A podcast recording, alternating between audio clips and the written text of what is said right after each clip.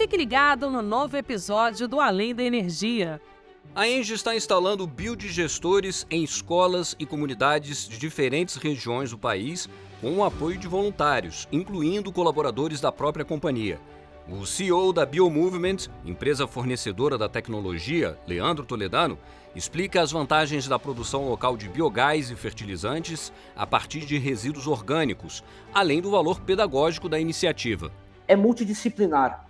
A gente fala do ambiental em si, que é, né, é um item disruptivo ambiental, energia limpa e renovável lá na, no local dele, mas acho que é muito importante falar. É um local anaeróbico que produz CH4, que tem a hidrólise, quer dizer, tem tanta coisa que a gente pode se comunicar com essa nova geração, né? E eles podem tocar, eles podem realmente ver isso acontecer.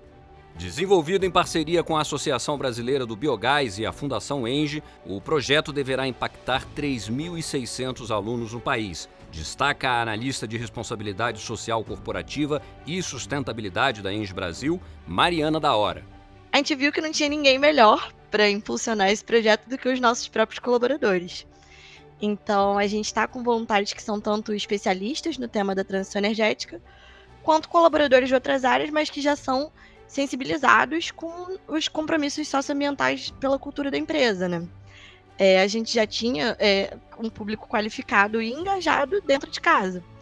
E aí, bom, como ele foi se desenvolvendo, a gente, as habilidades, as experiências profissionais e pessoais de cada um foram levadas em consideração e juntos esses voluntários eles estão gerindo cada etapa do processo. Ouça o Além da Energia nas principais plataformas de áudio. Não perca!